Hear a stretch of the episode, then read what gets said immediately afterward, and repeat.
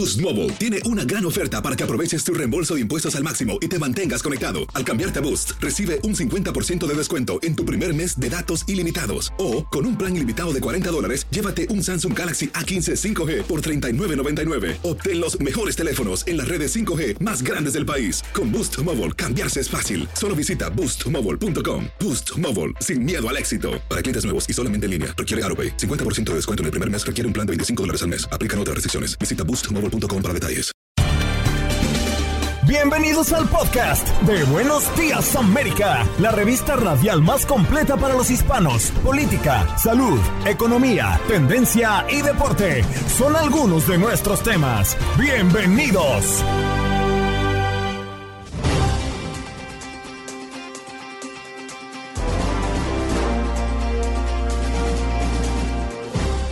En nuestro programa del día de hoy, en Buenos Días América, conversamos con el profesor Eduardo Gamarra, politólogo experto en relaciones internacionales, a propósito de lo que ha pasado en la segunda vuelta de las elecciones en Brasil. Bueno, el pueblo decide por Luis Ignacio Lula da Silva, líder de izquierda, y rechaza a Bolsonaro.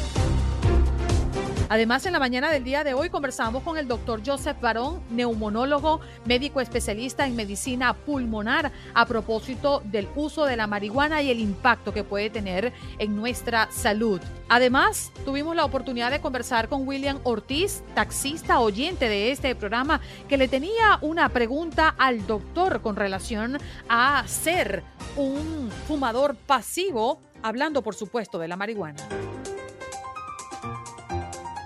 Andrés Bernal, experto en temas políticos de Estados Unidos, intelectual público influyente en New York City, nos habla del significado de Halloween y su origen. En los deportes, Aldo Virol Sánchez para hablarnos de todo lo que vivimos en materia deportiva durante este fin de semana. Finales que usted pudo vivir también a través de nuestra señal TUDN Radio, el inicio de la Serie Mundial y la reanudación con el tercer juego el día de hoy. El mundo de los motores encendidos, la Fórmula 1 y la NBA, también la NFL en nuestros contactos deportivos. ¿Qué pasó? ¿Qué pasó? ¿Qué pasó? Mientras usted dormía. Mientras usted dormía.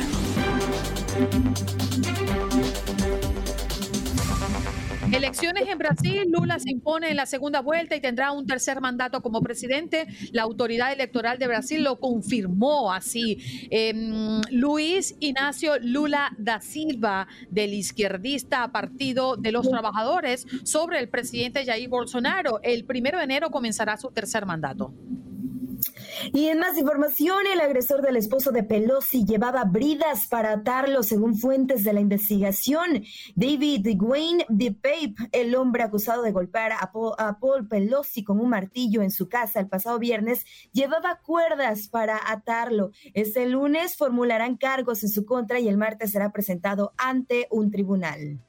Las autoridades investigan las causas del incendio en el que murieron cuatro personas en el Bronx. Hasta el momento se sabe que tres niños y un adulto murieron por el incendio que habría iniciado en la parte trasera de una vivienda. El alcalde Eric Adams estuvo en el lugar de los hechos para ofrecerle apoyo a las familias afectadas. Fallas estructurales, una constante que se repite en edificios de Miami tras el colapso en Surfside.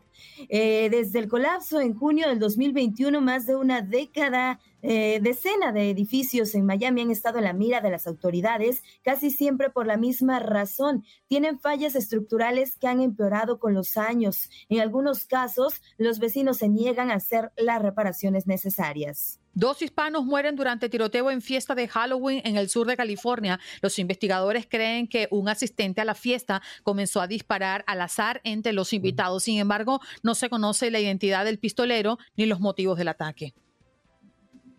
Y hubo 11 funerales en distintas ciudades de Estados Unidos en la primavera de 2016, todos ellos por el mismo motivo, sobredosis de fentanilo, fabricado por el mismo proveedor. Profesores, estudiantes universitarios, enfermeros y personas que luchaban contra una adicción compraban droga análoga a un traficante que usaba una página de internet y el correo postal, pero un envío desde China resultó ser de fentanilo. Y en información deportiva se jugó una fecha más de la Premier League con resultados sorprendentes como el Brighton goleando 4 por 1 al Chelsea, además también de la victoria de Leeds United de visita en Anfield al conjunto de Liverpool. El Crystal Palace por la mínima se impone a Southampton, el Manchester City bajo el mismo marcador se impone a Leicester City y para finalizar, el Aston Villa pierde 4 por 0 frente a Newcastle.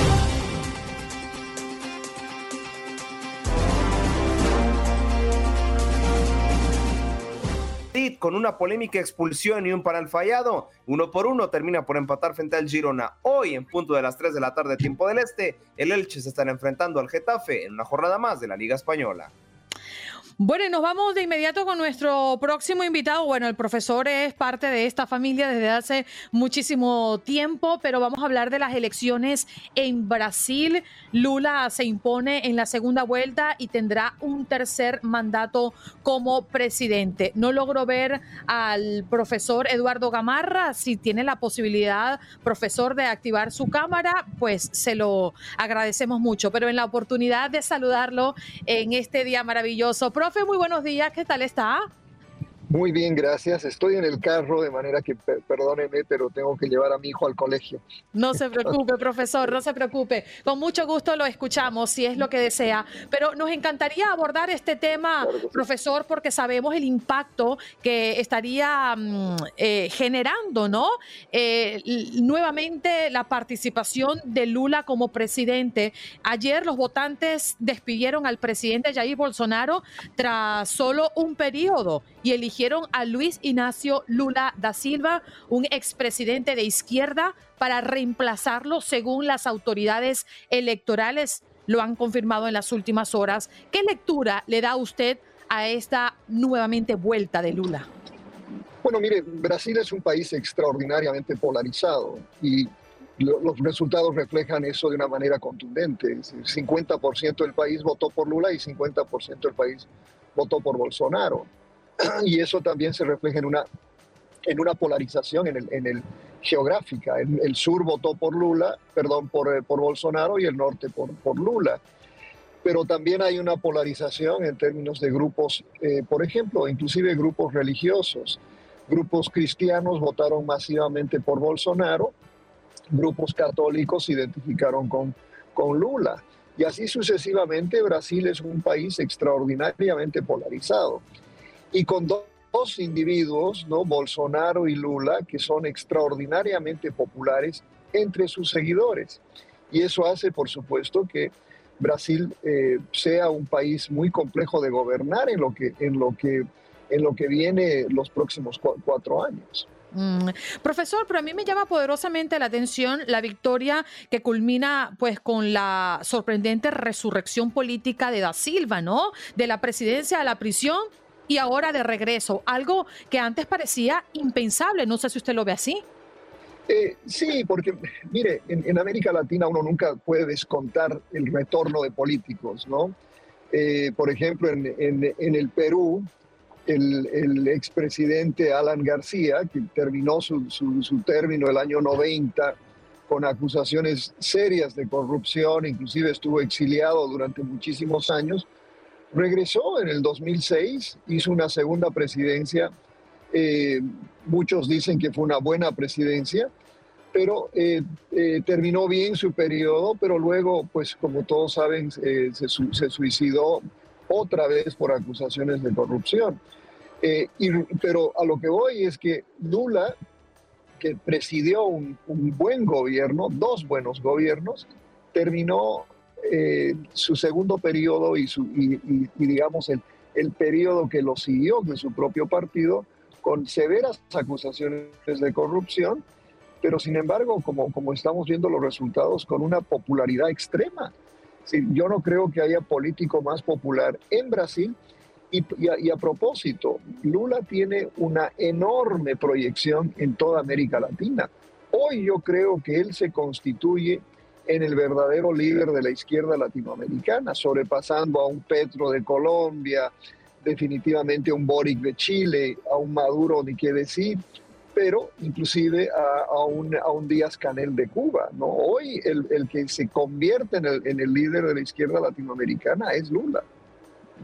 Profesor, muy buenos días. Con gusto de saludarle, preguntarle, ¿qué factores considera usted que, pudieron haber ayudado eh, a Lula da Silva eh, en este triunfo y también afectado, por otro lado, a Bolsonaro? No sé, la, la mala gestión de una, de una pandemia, cuando vimos que en Brasil pues fueron más de 700 mil muertos, o qué otros factores considera que pudieron haber afectado y, e influido en esta decisión, en este triunfo?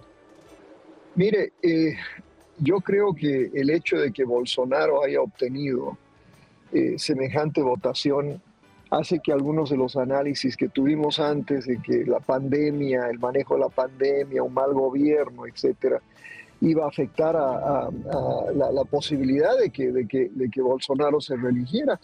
Pues mire, yo, yo creo que sí hubo una, una muy mala gestión de la pandemia, sí hubo eh, un, presidente muy controvertido por el tema de, las, eh, eh, declaraciones que hizo, inclusive su identificación con el presidente Trump acá en los Estados Unidos. Pero a pesar de todo eso, ¿no? la economía en Brasil, por ejemplo, no, no está en malas condiciones, no está o sea, en relación al resto de América Latina, ¿no? Entonces yo creo que uno tiene que, pensar que, las, circunstancias en Brasil reflejan precisamente esa, esa, lógica que, hemos visto en, muchos países eh, eh, donde existe polarización y donde existen estos liderazgos eh, mesiánicos, si uno quiere, que, que la gente les perdona, les perdona muchos pecados eh, inclusive les perdona mala gestión. Profe, antes de irse también me gustaría abordar el tema de cómo eh, vio el mundo entero, ¿no? la mm, la gestión de Bolsonaro porque atrajo la atención mundial debido a políticas que aceleraron la destrucción de la selva amazónica, ¿no? De hecho, pero me encantaría entender desde su punto de vista qué impacto cree usted que va a estar generando el regreso de Lula para la región. Bueno, mire, lo que usted acaba de mencionar es, también parte de esa, de esa crítica que se le hizo fuerte a, Bolsonaro, una, una, política de, desforestación de la, de la Amazonía, eh, eh, una, una, política que pues obviamente no solo generó controversia con la izquierda en, en, Brasil, pero con toda la, eh, digamos, la comunidad medioambientalista en, en, el mundo. Y, y, yo creo que Lula aprovechó muy bien esa, esa posición eh, mm, promovió una, una, una, campaña diciendo que iba a terminar con la desforestación. Eh, y eh, al, final, pues veremos cuánto verdaderamente avanza Lula en ese sentido. me refiero al tema ambiental porque no solo afecta a Brasil, afecta al resto de América y afecta al resto del mundo al final. Eh, la Amazonía eh, sigue siendo un, pulmón o el pulmón de, la, del, planeta y, preservarlo es pues una, una enorme prioridad. Eh, y eso pues obviamente trasciende los intereses exclusivos de un gobierno en particular como el de Bolsonaro.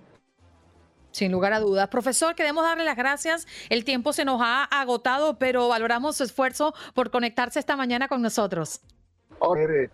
Bien, muchísimas gracias. Es que estamos perdiendo la comunicación también con el profesor. Muchas gracias. Eduardo Gamarra, politólogo experto en relaciones internacionales. Hoy el profesor nos acompañó acá en Buenos Días América, conversando de lo que ha dejado las elecciones de Brasil este domingo en su segunda vuelta. Si usted se lo perdió, les cuento que Lula Ignacio eh, o Luis Ignacio Lula da Silva está de regreso a la presidencia. Ya regresamos.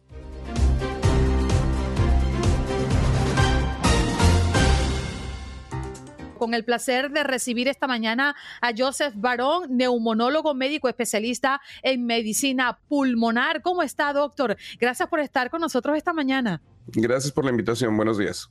Fíjese, doctor, hoy, lo hemos traído acá gracias a una inquietud de un oyente. Pero me gustaría contextualizar primero el tema para las personas que están ingresando a nuestra transmisión en este momento, entiendan un poco cuál es el espíritu de nuestra pregunta del día que va directamente relacionada a esta entrevista con el doctor Barón. Y es que el uso recreativo de la marihuana, así como el destinado para fines médicos, ha levantado mucha polémica en los últimos años debido a mm, sus repercusiones en el cuerpo humano. Sin embargo, en varias partes del mundo el uso de cannabis ya es totalmente legal y todo parece indicar que Estados Unidos va hacia el mismo camino. Hoy le preguntábamos a la audiencia, ¿a usted le incomoda la libertad que existe en algunos estados o está de acuerdo con la legalización? Doctor, ¿cuál es el impacto o las consecuencias que puede tener una persona si consume marihuana?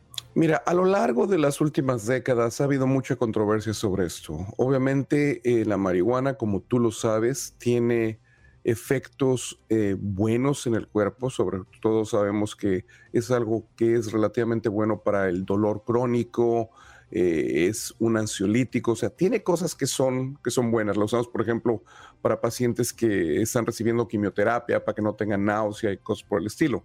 Sin embargo, desde el punto de vista efectos nocivos, la mayoría de los productos de marihuana se siguen eh, utilizando por inhalación, es decir, lo estás fumando.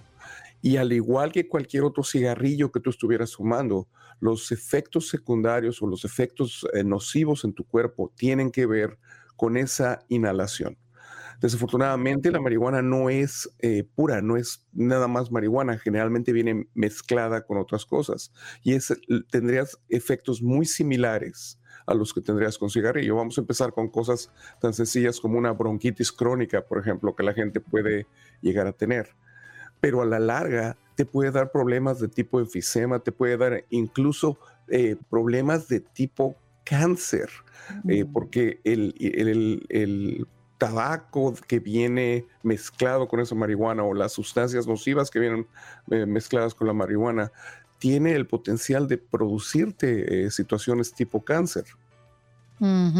Doctor, vamos a darle paso a Williams. Él es uno de nuestros oyentes. Él es conductor en Nueva York y tiene una gran inquietud. Adelante, Williams. Gracias, Andreina. Gracias al equipo. Gracias, doctor, por la oportunidad de expresarle mi inquietud.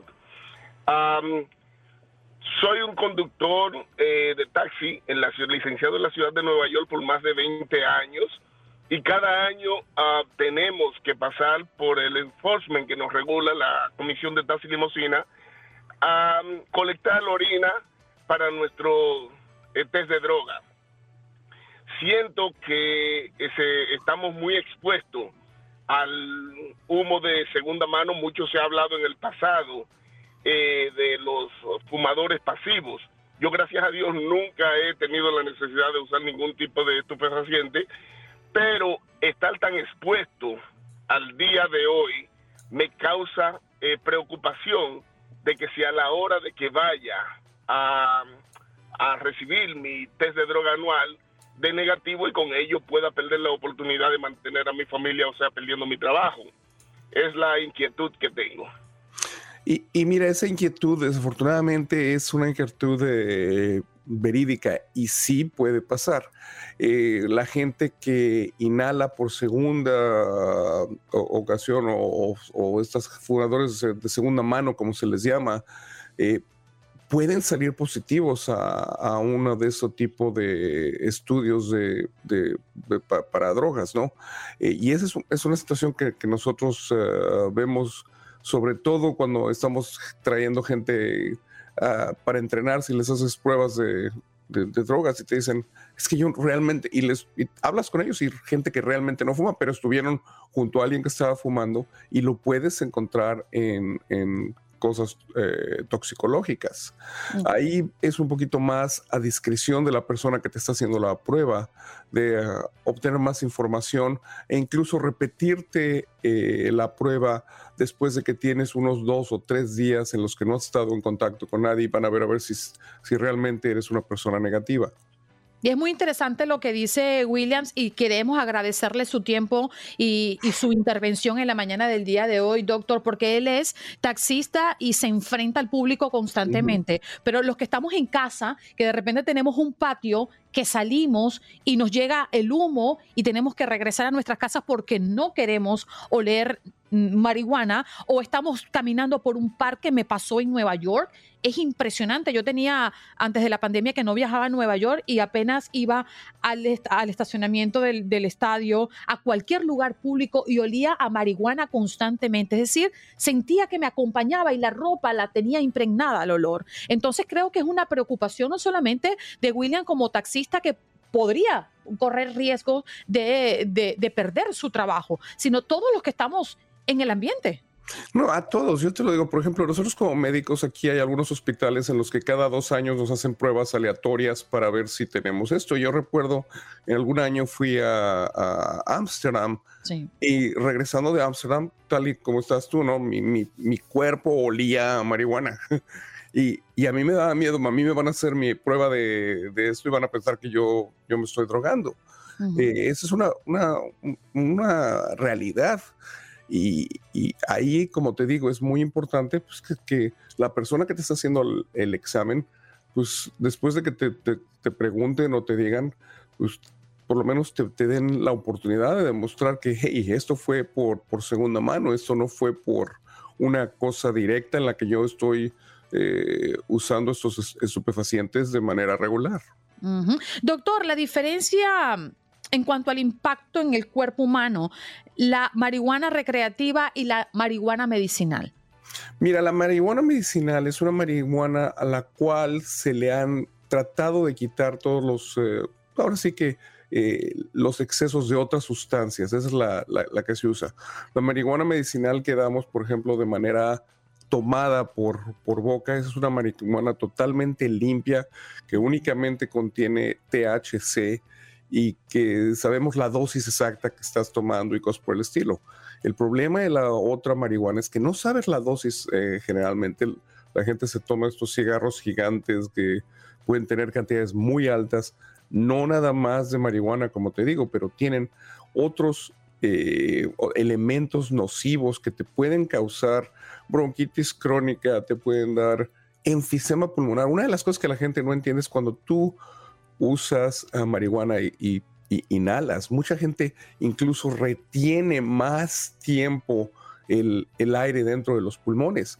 Eso a la larga te puede dar enfisema. Ha habido casos de gente a los cuales se les truenan los pulmones. Literalmente un pulmón se te desinfla porque se, se, se, truena porque lo inhalas tan fuerte. Hay muchos problemas desde ese punto de vista. ¿Cuáles son algunas de las formas mm, de consumir marihuana más seguras que otras? Eh, doctor, esta es una pregunta que nos viene de las redes sociales, entendiendo que hoy usted iba a estar con nosotros. Mira, las... No hay nada seguro como tal, porque no sabes qué producto estás eh, recibiendo a menos de que sea un producto 100% medicinal. Ese es el problema principal. Y la contaminación con, con, otro tipo de productos dentro de la marihuana es lo que te mete en problemas. Eh, una de las partes en las que tienes mayor eh, capacidad de inhalar y de recibir mucha sustancia es cuando tú respiras. Por ejemplo, para que tengas una idea, tus pulmones son el equivalente a dos canchas de tenis cuando las pones una junto a otra, así del tamaño. Entonces, imagínate cuando tú inhalas, todo lo que te puede llegar a, los pulmones, se absorbe muchísimo.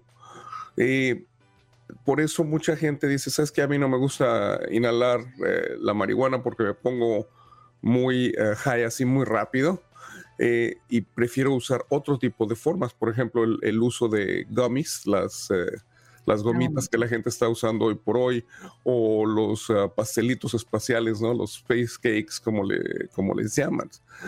Pero todo depende de qué material estás usando, de dónde conseguiste esta ese tipo de, marihuana. Yo le voy a hacer dos preguntas en una, doctor, y que considero que es muy importante y están directamente relacionadas. Las personas le preocupa la adicción. ¿Es posible hacerse adicto a la marihuana? ¿Y cómo sabemos si una persona ya es adicta a la marihuana?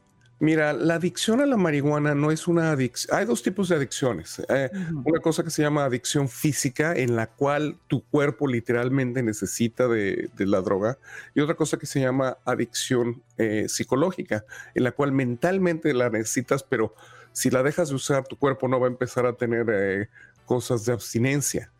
La marihuana te da una adicción psicológica, no física. Es decir, si tú eres una persona que usa marihuana todos los días y un buen día decides de dejar de usarla, al día siguiente no vas a tener ningún tipo de que tu corazón esté muy rápido, cosas por el estilo. Todo lo que va a ser va a ser a nivel eh, mental. ¿Cómo sabes si una persona es, es adicta a, la marihuana? Bueno, lo primero que va a hacer va a ser esa sensación de que si no lo hacen se sienten mal, eh, muy, están muy nerviosos, están, ya sabes, la gente que se está escondiendo para, para irlo a hacer, que se van al baño, se lo fuman y regresan, regresan oliendo marihuana, pero más que nada desde el punto de vista su capacidad funcional, eh, están mucho más voy a decirte, relajados, pero al mismo tiempo sus reflejos son menores. Eh, es bastante fácil saber que una persona es, eh, está eh, usando marihuana y cuando ves que ese comportamiento va cambiando de día a día y si esta gente no usa sus marihuanas, su comportamiento está alterado, entonces ahí sabes que ya existe esa adicción psicológica a esta droga. Doctor, ¿se puede tener una sobredosis de marihuana o una mala reacción a la marihuana? Mira, yo he visto muchas malas reacciones a la marihuana, pero generalmente es porque es una marihuana que no es pura. Mm. He visto gente que usa sobre todo estas este, marihuanas sintéticas y me ha tocado ver gente que tiene eh, convulsiones, incluso gente que fallece eh, por esto. Pero cuando estás hablando de marihuana pura, en general, y a mí, en ahora sí que más de 30 años estar haciendo esto, nunca me ha tocado ver a alguien que fallezca por esta sobredosis de marihuana como tal. Quizás este, fallecerán porque se subieron a un coche y no tuvieron los reflejos eh, buenos y se estrellaron contra un, un poste, ¿no? pero en general no lo he visto. Pero gente que usa las marihuanas de tipo sintético, ahí sí he visto muchísimo problema. Gente que termina en mis terapias intensivas eh, medio muertos o muertos. Me queda muy poquito tiempo, doctor, pero creo que es muy importante esta pregunta para cerrar. ¿Cuáles son los efectos de mezclar marihuana con alcohol, con tabaco o con medicamentos recetados? Mira, la marihuana, como tú sabes, te baja un poquito el estado de alerta o te pone un poquito más tranquila. Cuando tú mezclas otro medicamento o otra droga que te hace lo mismo, entonces tienes ese, ese efecto potencial eh, aditivo.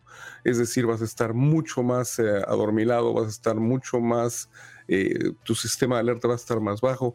Puede llegar un momento en el cual esta combinación de, efectos te, te, disminuye el sistema de alerta o tu estado de alerta en el cual puedes ahogarte, puedes tener problemas como tal. Mm. Doctor, el tiempo lamentablemente se, nos agotó, pero creo que ha sido muy interesante la conversación que hemos sostenido con usted a propósito de este tema que cada vez es más común entre nosotros. Un abrazo, que tenga el lindo lunes. Un placer, muchísimas gracias. Un abrazo. Ahí estábamos conversando con el doctor Joseph Barón, neumonólogo, médico especialista en medicina pulmonar, hablando de la marihuana y sus efectos. Y por supuesto la inquietud de William Ortiz, nuestro oyente que hoy ha venido a planteársela al doctor. Muchas gracias, William, por participar.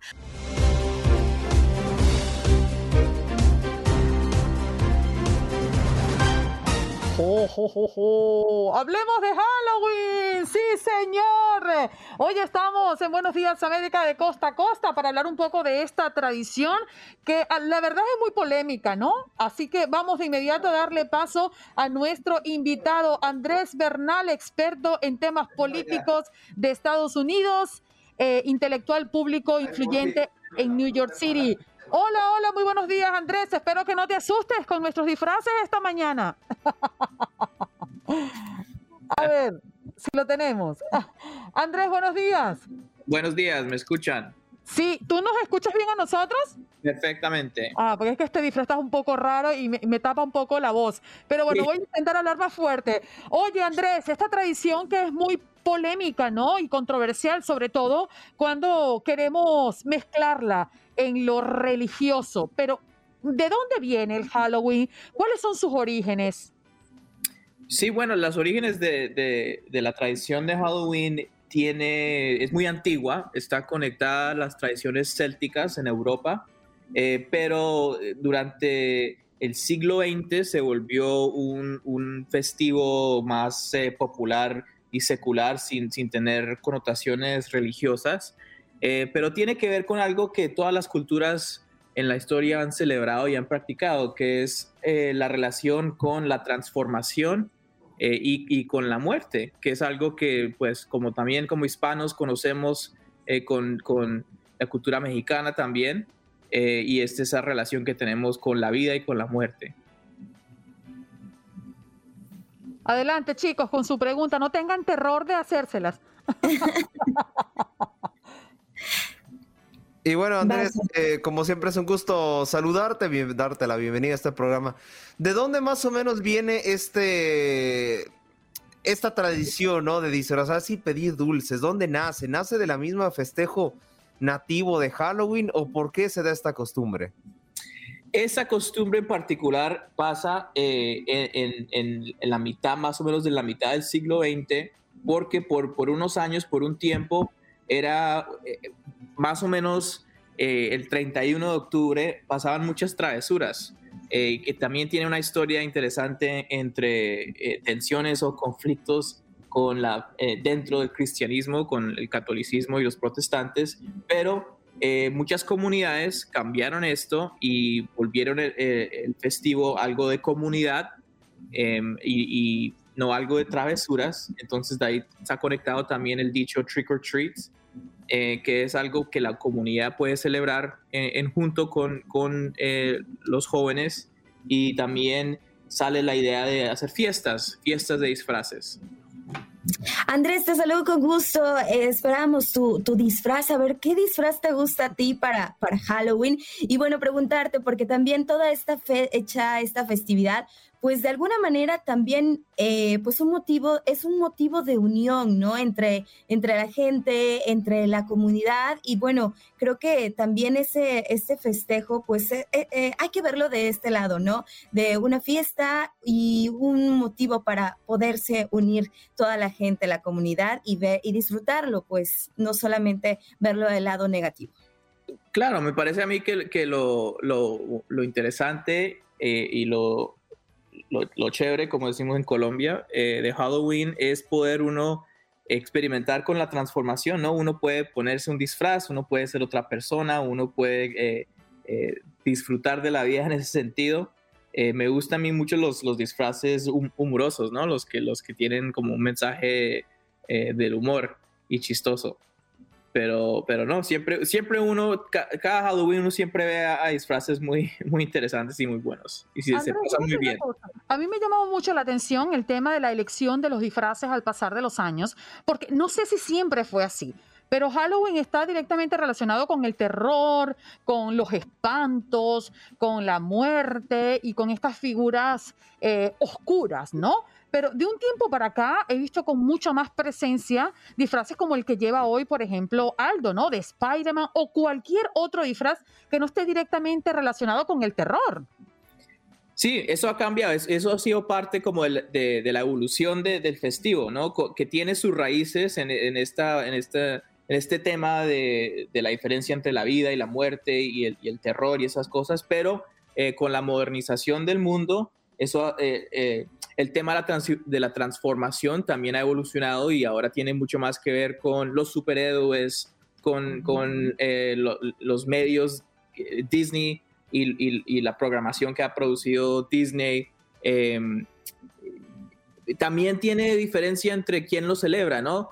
Eh, entre edades. Los jóvenes más chicos obviamente tienen más conexión con superhéroes y muchos de estos programas de televisión y películas y mucho menos con, con el terror. ¿no? Pues eso pensaremos también. Y, y ya los adultos y, eh, tienen disfraces diferentes, entonces también tiene que ver mucho por edades. Se ha vuelto entonces también un tema más mm, de mercadotecnia, ¿no? También. Exactamente, claro. Esta fecha. Sí, sí, sí. Mm. Andrés, fíjate, adelante Aldo. No, una pregunta también eh, muy breve, ¿no? Eh, usualmente esta festividad lleva mucha contraparte, ¿no? De, de, varias religiones, de que eh, usualmente viene sus inicios desde prácticamente sacrificio de brujas y todo eso. ¿Cómo también han aprovechado la industria para comercializarlo, ¿no? Y precisamente salirse un poquito de este panorama, ¿no? Del terror hacia, hacia más superhéroes, hacia disfrazarte lo que a ti te gusta, cosplays, personajes de videojuegos, etcétera, etcétera. Claro, pues podemos ver nomás la industria que existe de, la venta de, disfraces, que es muy grande, también las fiestas. Eh, toda comunidad tiene su fiesta, los, pares, salir en la noche tiene que ver con, un evento ya más de, comunidad, con los amigos. Eh, el, acto de salir a trick or treating con los niños es algo que tiene un mensaje mucho más positivo y de comunidad y mucho menos eh, asociado con, con, algo oscuro o algo eh, controversial. Andrés, ¿qué otros países se apegan a esta tradición por lo general? Eh, Canadá y Estados Unidos, por lo general, son los que más practican esto. Ahí está spider celebrando, no sé por qué. no, es que mencionó Canadá. Muy bien. Bueno, ahí estamos. Oye, Andrés, muchísimas gracias por estar con nosotros y por hablarnos del origen, ¿no? De, de Halloween, porque pocas personas saben. Muchísimas gracias a ustedes. Sí, definitivamente que esto existe y por qué existe en los Estados Unidos. Pero como bien lo decía Janet, todo es mercadotecnia y todo es moda y todo es consumismo en este país. Tanta gente comprando. Yo me quedo loca, Andrés, porque es que las tiendas abarrotadas, increíble, durante este fin de semana. Así que creo que es parte de la dinámica económica de los Estados Unidos. Como, como todo aquí en Estados Unidos. Y sigue así, después del 31 pasamos a Thanksgiving y después Navidad. Entonces, mucha mercadotecnia desde aquí hasta, enero. Definitivo. Gracias, Andrés, por acompañarnos. Muchísimas gracias a ustedes. Bueno, muchas gracias. Allí lo escuchábamos Andrés eh, Bernal, experto en temas políticos de Estados Unidos, intelectual público influyente en New York City y es, eh, bueno, de origen colombiano, ya ustedes se dieron cuenta, ¿verdad? Por su acento. Oye, muchachos, ustedes están muy lindos con sus disfraces. Aquí estamos con el disfraz, pero el tuyo creo que nos ganó, Andreina. Está espectacular, maravilloso. Aparte, yo no veo. ¿Cómo? Yo no veo. yo no veo. Bueno, Tengo limitada mi visión. Bueno, aquí estamos haciendo este segmento y creo, creo, Aldo, que tú vas ganando en la votación. Ah, caray, a ver, que aquí voten. Miren, les voy a enseñar el disfraz completo porque esta es una chamarra de Spider-Man. Déjame ir por el completo. ¿Lo, puede, ¿Lo puedes mostrar completo o no? Sí, no me lo puedo poner porque sí es muy difícil ponérselo uno solo, pero puedo mostrar mi disfraz. Ahorita vengo. A ver, seguro. Ahorita viene Aldo y nos muestra su disfraz completo. Y bueno, hoy estás tú, Jane, muy, muy, muy tímida tú con esos cachitos.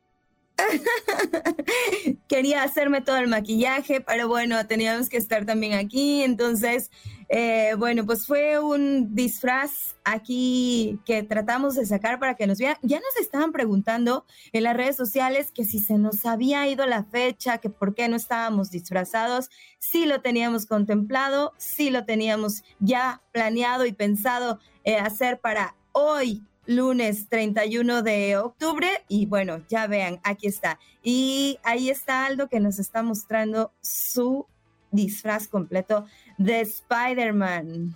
Qué belleza, Aldo, está espectacular, al menos aquí en la cámara se ve bellísimo. El pobre Aldo no ve. Ya, no veo, no, sí, no.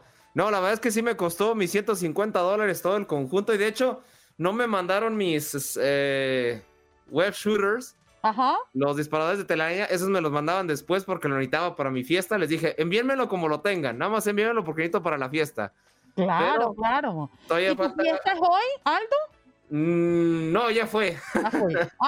Ah. sí, entonces miren, por acá de hecho le tenía sus web shooters, pero pues ya no alcanzaron a llegar. Pero todavía falta que me lleguen esos. Qué pena. bueno, Aldo, que te levantes para que vean ese cuerpo esbelto, dicen por ahí. Ah, pero no se alcanza a ver mucho, porque con este no tengo malla. Miren, nada más ahí estamos. Bueno, ahí está toda la gente comentando a través de nuestro chat. Los que tienen la oportunidad de vernos en YouTube están viendo algo de nuestros disfraces en la mañana del día de hoy. Y para los que están en la radio, pues van a tener la oportunidad de verlo un poquito más tarde cuando termine la transmisión a través de YouTube. Búsquenos como TUDN Radio y va a poder ver cada uno de nuestros disfraces en la mañana del día de hoy. Sí, señores. Estamos de Halloween y bueno, ya escuchando un poco a Bernal, Janet, un poco el origen, ¿no? ¿De dónde viene esta festividad? Sí, por supuesto, muy interesante lo que nos compartió eh, Andrés eh, desde Nueva York, que, bueno, nos platica un poquito sobre toda esta fiesta que tiene que verse también desde la parte de festividad, la comunidad, todo esto, y no solo verlo como eh, la parte oscura o negativa. Por cuestiones religiosas sabemos que algunos pues no son del todo compatibles con esta fecha, pero bueno, hay que verlo como esta parte. Es un, una manera de unir a la sociedad y también pues de festejar. Sí, mercadotecnia, como lo dijimos, hay mucha mercadotecnia por medio, pero bueno, hay que divertirnos también con esta fecha. y Andreina tiene 100 puntos en tu disfraz. Nos vemos a la pausa, ya regresamos. Boost Mobile tiene una gran oferta para que aproveches tu reembolso de impuestos al máximo y te mantengas conectado. Al cambiarte a Boost, recibe un 50% de descuento en tu primer mes de datos ilimitados. O, con un plan ilimitado de 40 dólares, llévate un Samsung Galaxy A15 5G por $39.99. Obtén los mejores teléfonos en las redes 5G más grandes del país. Con Boost Mobile, cambiarse es fácil. Solo visita boostmobile.com. Boost Mobile, sin miedo al éxito. Para clientes nuevos y solamente en línea, requiere AroPay. 50% de descuento en el primer mes requiere un plan de 25 dólares al mes. Aplican otras restricciones. Visita Boost Mobile para detalles. Estás escuchando el podcast de Buenos Días América, la revista radial más completa para los hispanos. Escúchanos en las diferentes plataformas: Euforia, Spotify, TuneIn y iHeartRadio. Tu DN Radio. Vivimos tu pasión. Como dicen los grandes, la liga se gana partido a partido. Partido a partido. En Buenos Días América, Contacto Deportivo.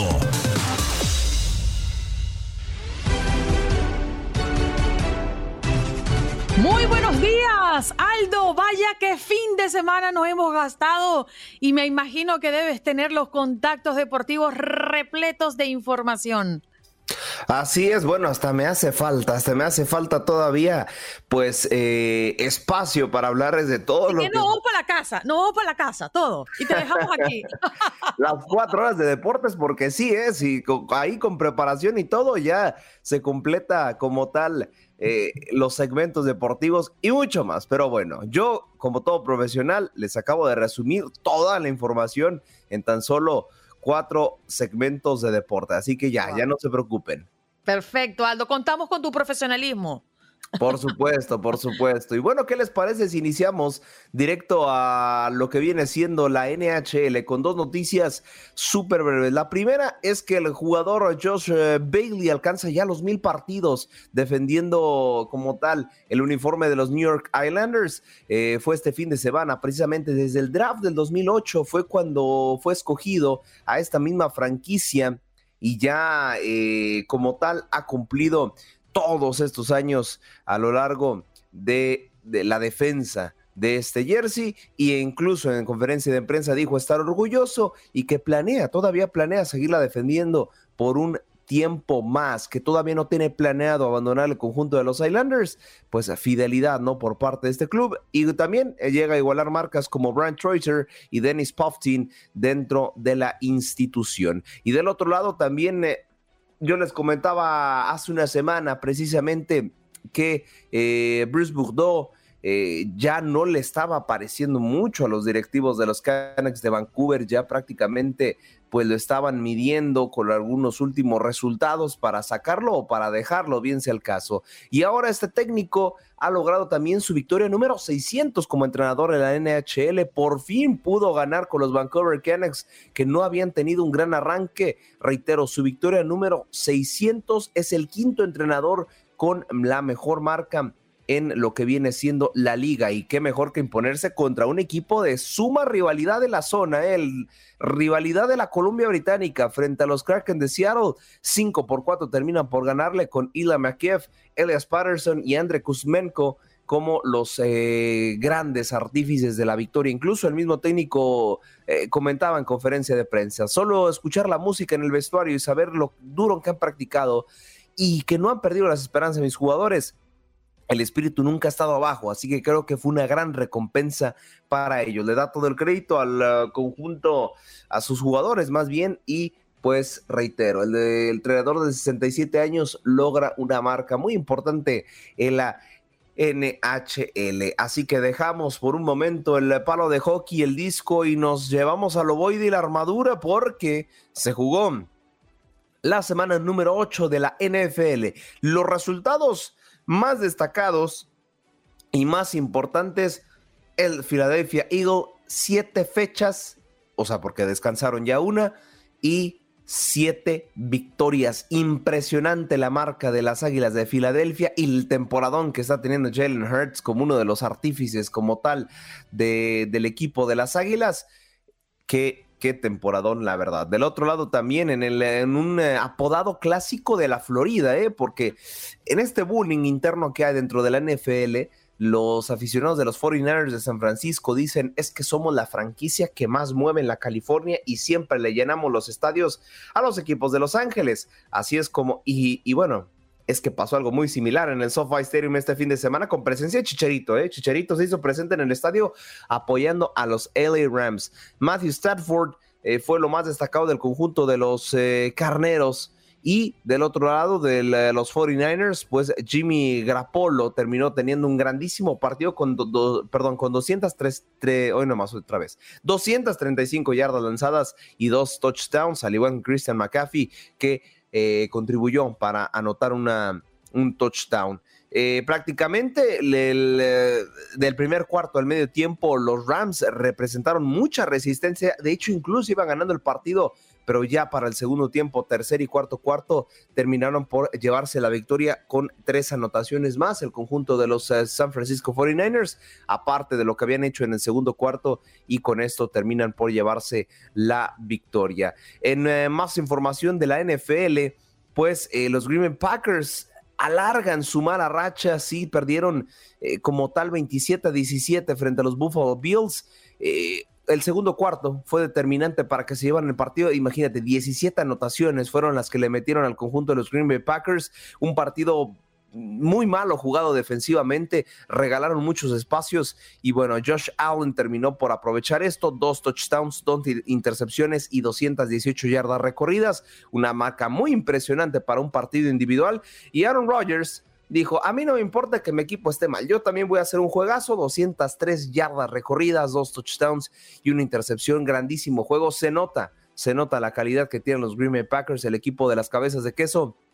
pero esta calidad a veces no alcanza mucho para ganar partidos porque una individualidad no le puede ganar a un juego en equipo. Hoy hay actividad también de la NFL con su tradicional Monday Night Football.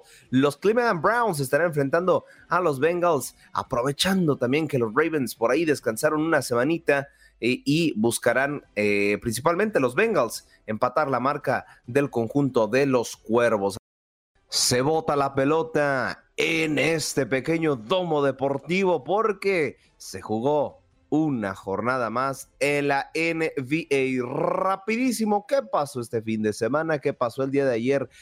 Eh, lo que viene siendo el apodado mejor básquetbol del mundo, pues facilísimo. Primero, antes que nada, lo que sí es noticia es que los LA Lakers por fin ganaron en casa su primer partido de la temporada, por fin logran recomponer el paso y le ganan 121 a 110 a los Nuggets. Otra noticia destacada es que desde que, a ver, si Luka Doncic ya era un, ex, un jugadorazo para la NBA, imagínate ahora, después de la Eurobasket, ha llegado motivadísimo a la temporada regular y se pone a la altura de Michael Jordan en, eh, en su marca. ¿Por qué mete 44 puntos en este juego?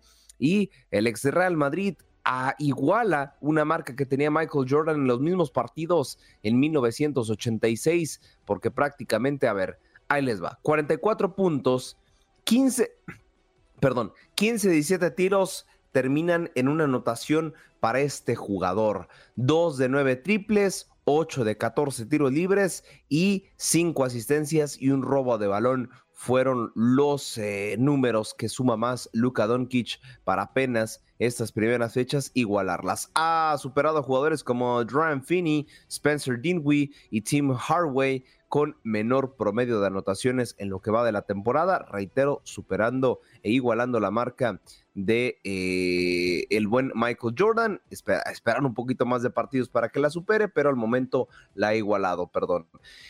Dejamos la NBA, dejamos el balón botando porque nos ponemos los guantes, nos subimos al cuadrilátero y empezamos a boxear. Porque sí, no importa que Canelo no pelee, hay actividad del boxeo y qué mejor que nos lo explique que nuestro máster en producción Orlando Granillo, a la voz de Antonio Camacho, de lo que fue el resumen de este fin de semana, lo que pasó en el mundo del boxeo.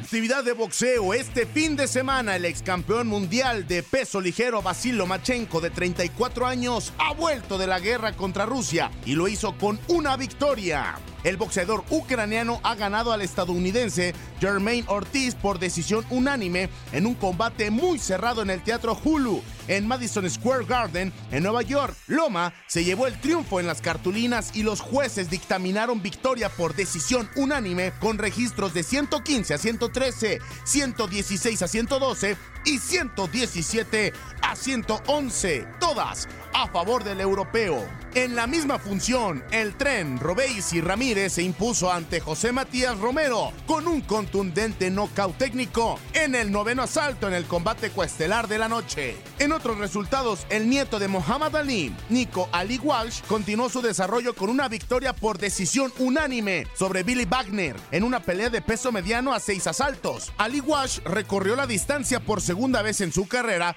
con la victoria. Gracias a los siguientes puntajes: 58-56, 58-56 y 59 a 55. En otras carteleras, el youtuber Jake Paul continúa su seguidilla de victorias en el boxeo profesional y logró extender su invicto a 6 a 0 a costa de la leyenda brasileña del UFC, Anderson Silva. El influencer fue decretado vencedor de los jueces que lo vieron ganar 77 a 74, 78 a 73 y 78 a 73. En la actividad de guantes rosas en la Ciudad de México, la campeona super gallo del CMB, Yamilet Mercado, fue mucha pieza para la veterana Mariana La Barbie Juárez y la venció por la vía larga luego de 10 asaltos con tarjeta de 98-92 y doble 97-93 para de esta manera seguir reinando en la categoría. La Barbie buscaba ser la primera monarca en cuatro diferentes divisiones dentro del boxeo femenil y tras este revés deberá meditar qué pasará con su carrera. Estos fueron algunos de los resultados más importantes en el boxeo de paga durante el fin de semana. Con información de Orlando Granillo para tu DN, Antonio Camacho.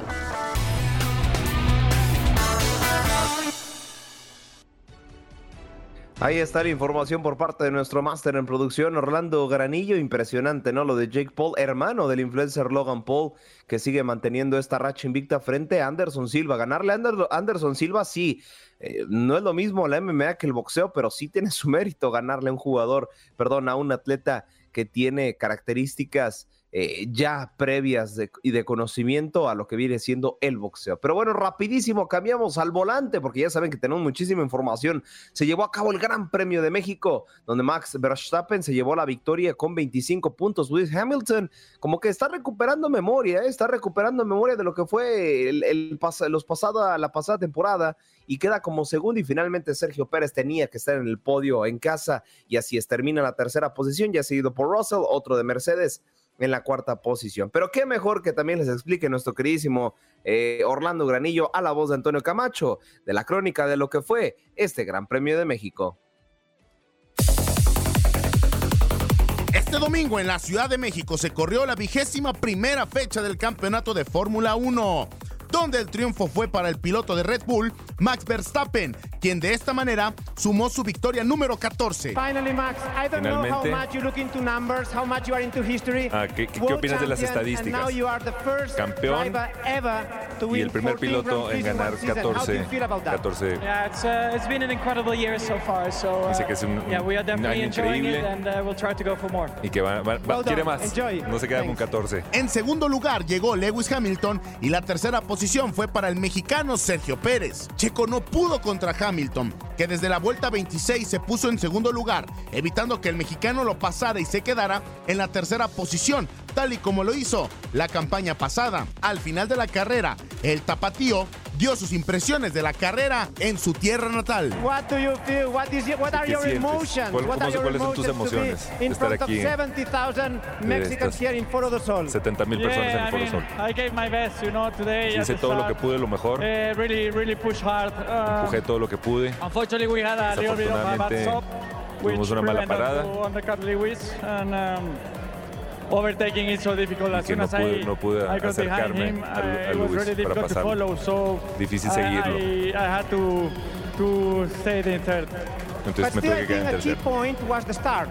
When you punto clave fue uh, Russell to el arranque podium, do you think that que, was que very important alcanzaste in a Russell, que lo pasaste. Yeah, definitely. You know, Sí, sí, definitivamente. difficult overtaking was today, Ese- ese eh, think fue- today was key. You know, I thought clave, a pesar de lo difícil que es. closer, but uh, Pensamos que íbamos a estar unfortunately más it didn't cerca. work out for us today. But uh, Pero no, still, no llegué a donde quería, podium, and pero es un buen podio. crowd, I really wanted more today, but uh, Yo quería más para este público. Pérez sumó 16 puntos para llegar a 281 y con eso recuperó el segundo lugar del campeonato de pilotos a falta del Gran Premio de Brasil y el Gran Premio de Abu Dhabi. Para cerrar con broche de oro, Checo agradeció el apoyo de la gente. No, ha sido increíble, la verdad. mu- Muchísimas gracias por tanto apoyo que me han dado este fin de semana. Son increíbles, sin duda la mejor afición. Gracias. Disfruta, felicidades. Con información de Orlando Granillo para tu DN, Antonio Camacho.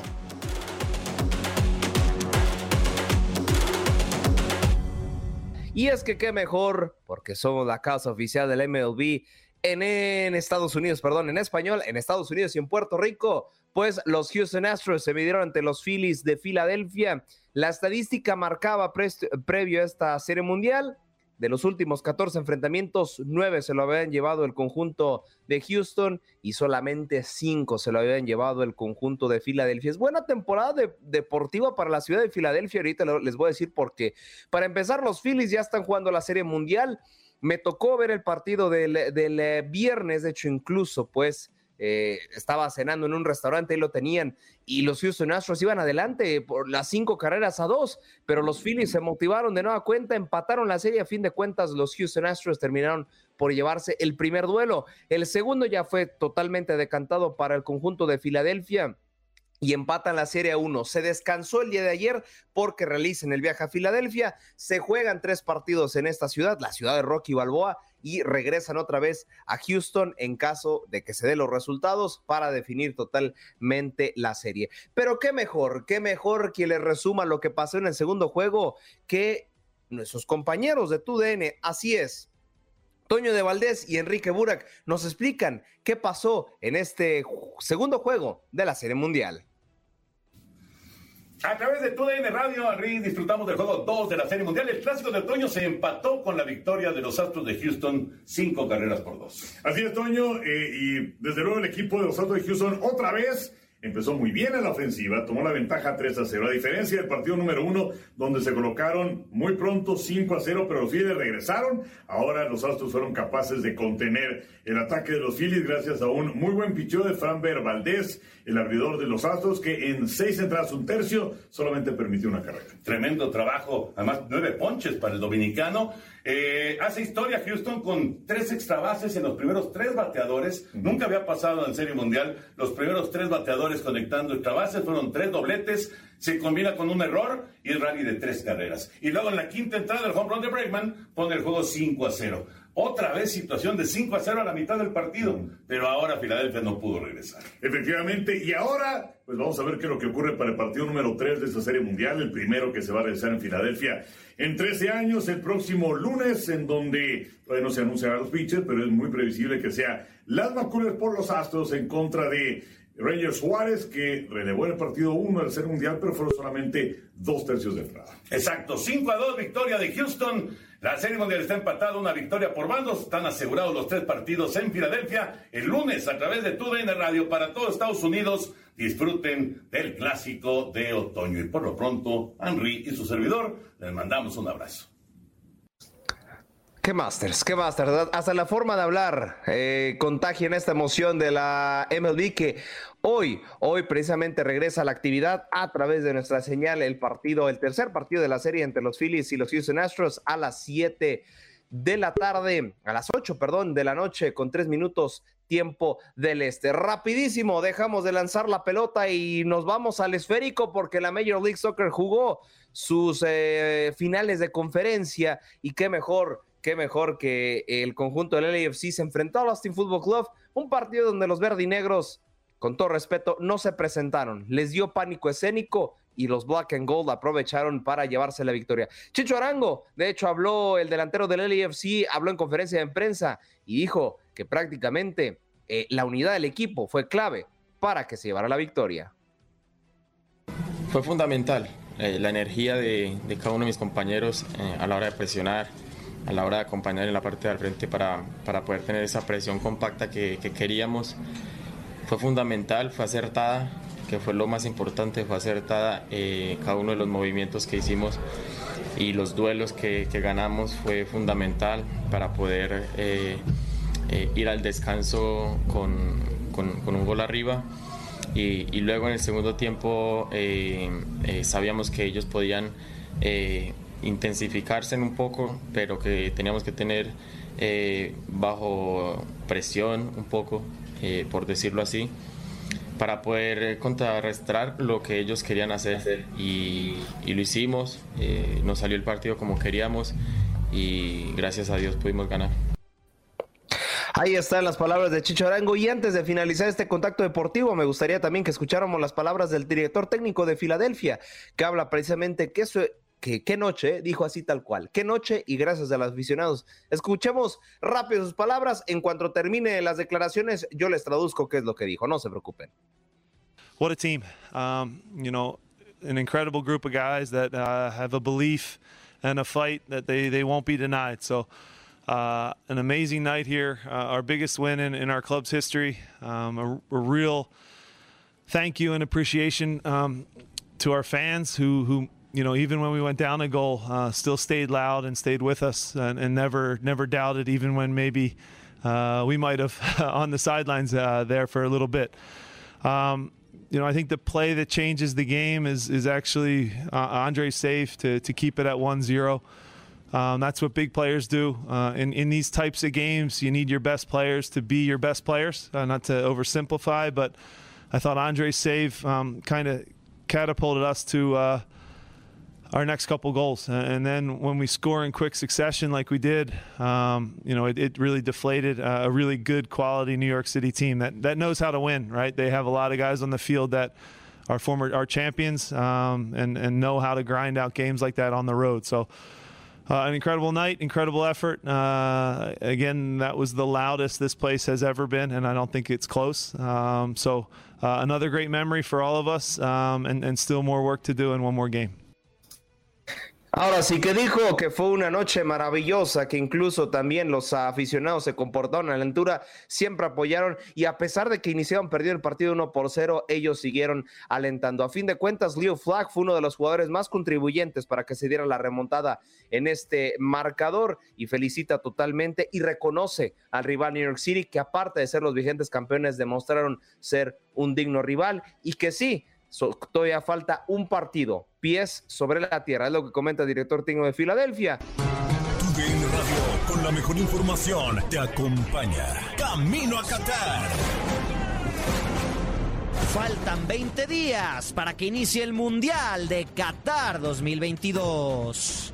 Una vez cada cuatro años el mundo centra sus ojos en la Copa Mundial Qatar será el escenario perfecto para que varios futbolistas alcancen marcas únicas y otros países intentarán construir marcas inéditas. Aquí repasamos los hitos que pueden entrar en la historia durante noviembre y diciembre. 8. Hay 8 selecciones de las 29 clasificadas que serán dirigidas por entrenadores que no son oriundos del país para el cual trabajan.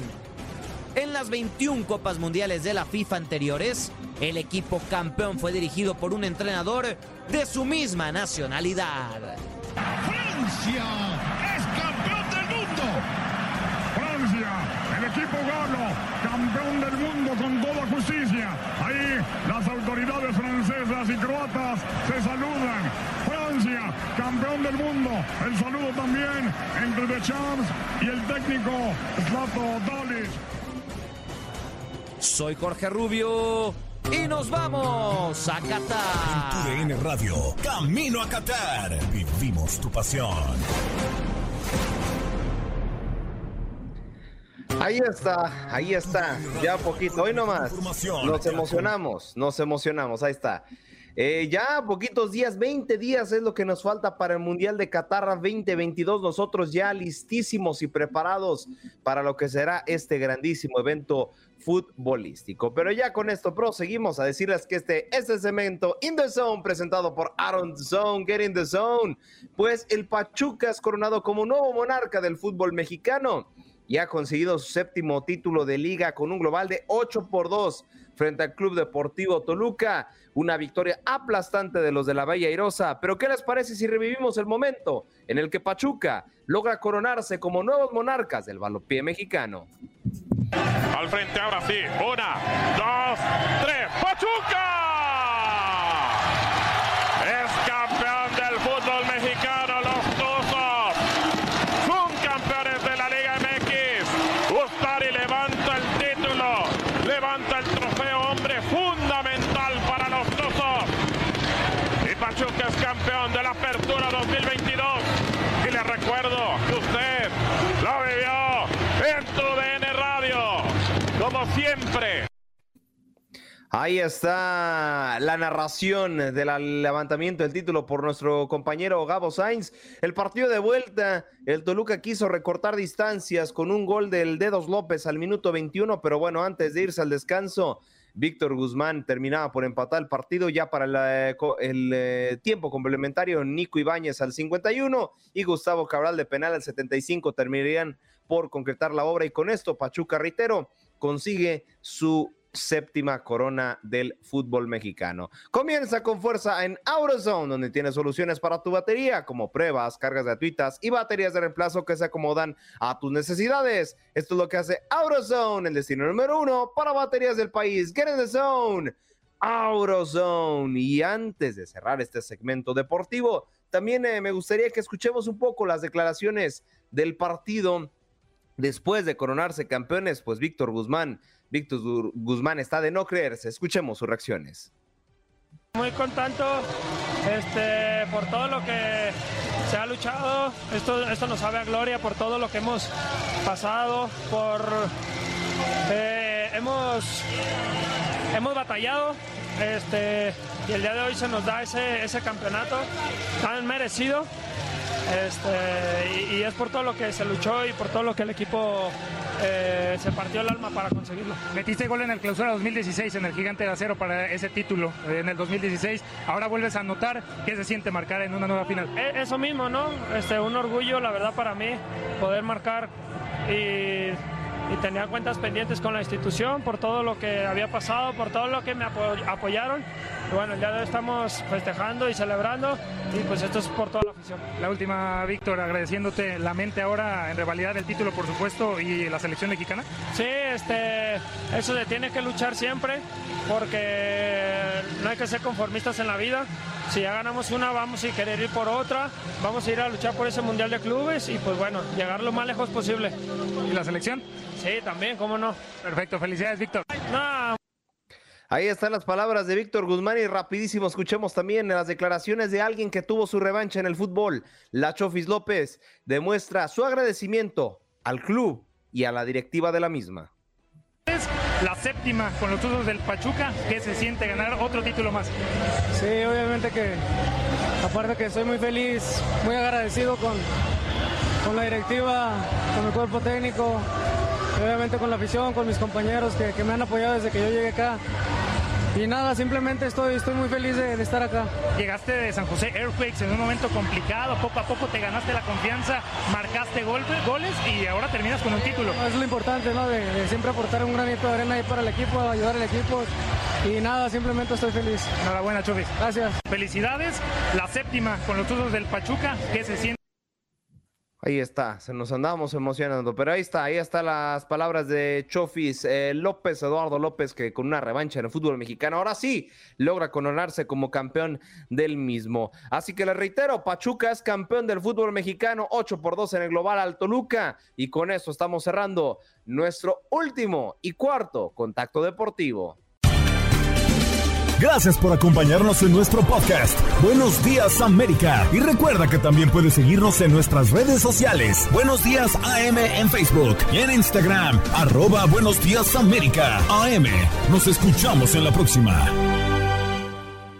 Boost Mobile tiene una gran oferta para que aproveches tu reembolso de impuestos al máximo y te mantengas conectado. Al cambiarte a Boost, recibe un 50% de descuento en tu primer mes de datos ilimitados. O, con un plan ilimitado de 40 dólares, llévate un Samsung Galaxy A15 5G por $39.99. Obtén los mejores teléfonos en las redes 5G más grandes del país. Con Boost Mobile, cambiarse es fácil. Solo visita boostmobile.com. Boost Mobile, sin miedo al éxito. Para clientes nuevos y solamente en línea, requiere AroPay. 50% de descuento en el primer mes requiere un plan de 25 dólares al mes. Aplican otras restricciones. Visita boostmobile.com para detalles.